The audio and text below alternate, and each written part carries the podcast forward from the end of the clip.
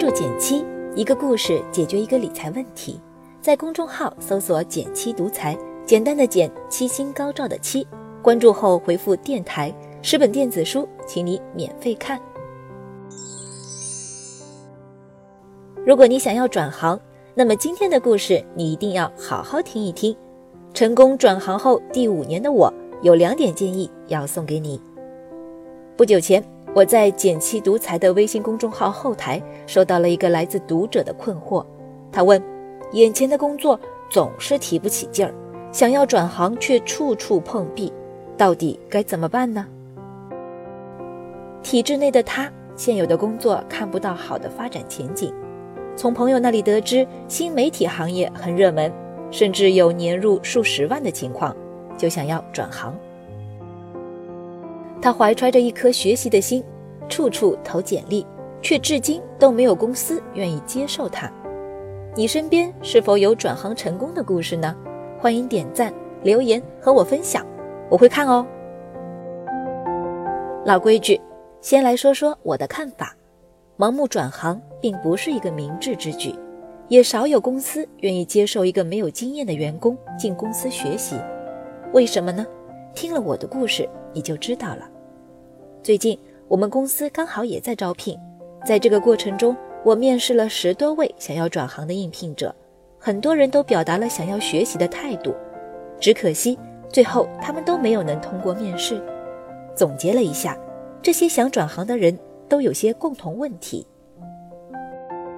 第一个问题是对转行没有能做充足的可行性评估，很多人想转行。只是出于对目前薪资的不满和未来职业发展的焦虑，特别是传统行业出身的人，觉得这两年互联网行业势头迅猛，就想入行，但往往连行业的基本情况和岗位要求都没搞清楚，就盲目投简历。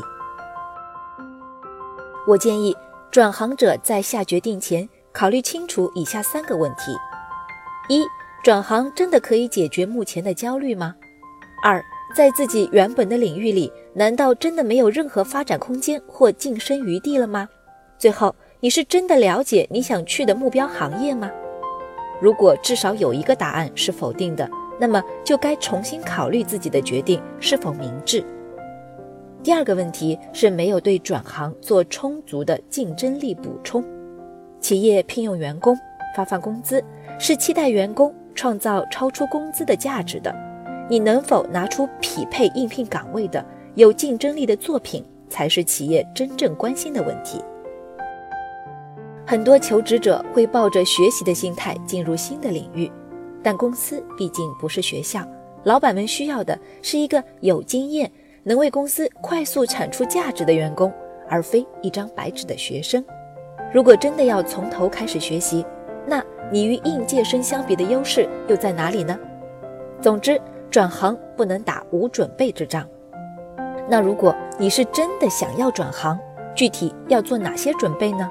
我可以根据我的转行经验给你一个建议，就是做好能力迁移这件事儿。说起来，我自己也算是一个转行者，财经专业毕业后，一直从事的都是审计相关的工作，如今却成为一个在线财商科普讲师。我是怎么办到的呢？其实。最早我对理财的兴趣也是从工作中开始的。我发现，虽然我赚着算是可观的工资，却存不下一分钱。于是我就开始利用业余时间研究理财，并和朋友一起撰写科普文。写了一段时间，我才发现，对这个话题感兴趣的人很多，大家都或多或少有关于钱的焦虑，也因此我们的公众号很快就积攒了一大批粉丝。如果没有在工作中的理财知识积累，也没有业余时间的笔耕不辍，我想减七独裁也不会进入你们的视野，更不会被投资人发现。最后，我和朋友决定辞职，全身心投入我们的新事业中。老实说，最初开始写文章的时候，我还真的没有预期到这样的结果。但是作品和市场的反馈告诉我，这是一条可行之路。而我也非常乐在其中。从我自己的经验就可以看出，转行不是靠决心和快速学习就能达成的，它更需要你在想清楚方向之后，用实践去验证自己的想法，用作品或案例去证明自己的能力。最后，我还想给各位转行者提个醒：转行后的初始薪资可能会和你原本的薪资水平有落差，因转行而带来的短期经济压力也是你需要考虑的一个部分。如果你决意转行，又不希望自己在一段时间内的生活质量下降，还是需要给自己手头准备一笔转行准备金，以备不时之需。以上就是我给想转行的小伙伴们的一些小小建议，希望对你们的职业转型有帮助。好了，今天就到这里啦。右上角订阅电台，我知道明天还会遇见你。微信搜索并关注“减七独裁”。记得回复电台，你真的会变有钱哦。